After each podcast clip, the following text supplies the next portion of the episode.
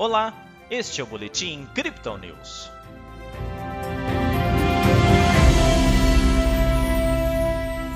Em dia de respiro sobre as contas fiscais, a Bolsa de Valores brasileira registrou ganhos nesta segunda-feira.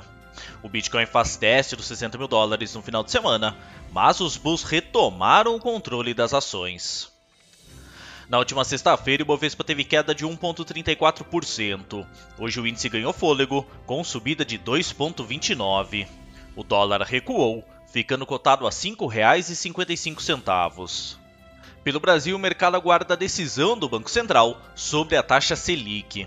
A expectativa, que antes era de aumento de 1%, agora é de 1,25%, em uma tentativa de conter o possível rompimento do teto de gastos, e a inflação, que deve se intensificar com uma nova alta no preço dos combustíveis. Nos indicadores, os economistas esperam um aumento para 8,75% da inflação para este ano, enquanto o crescimento do PIB recua para 4,97%. Lá fora, a Covid-19 volta ao foco, com a China fechando algumas regiões, embora o ainda baixo número de contaminados. No país, há certo alívio também, com a incorporadora Evergrande afirmando recuperar 10 projetos de seu portfólio. Nos Estados Unidos, as discussões entre o Congresso e o presidente Joe Biden seguem apertadas sobre o tamanho do novo pacote de infraestrutura. Já o Bitcoin pede uma descida mais intensa e volta para a mão dos bulls. Em um final de semana tipicamente lateral, mas com doses de correção, a criptomoeda de referência testou algumas vezes o suporte dos 60 mil dólares. Embora alguns descensos abaixo do nível, o ativo logo se recuperou. Na última noite, com a abertura do mercado asiático, os touros entraram em ação e reverteram a tendência com um pico em 63.700 dólares. Agora a moeda digital é comercializada a 62.800. No Brasil, a média de negociação é de 352 mil reais.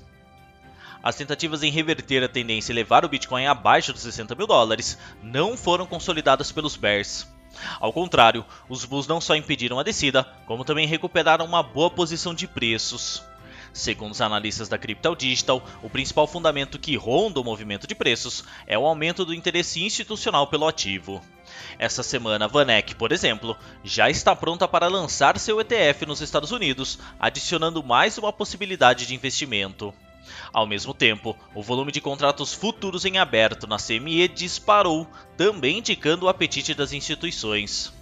No mercado de spot, entretanto, vale destacar que a Binance tem seguido na contramão das outras exchanges, recebendo uma grande quantia de Bitcoin.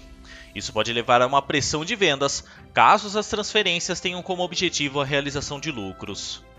Após o movimento corretivo que já vinha sendo sinalizado por nossa equipe há vários dias na última semana, o Bitcoin agora tenta uma subida de preços.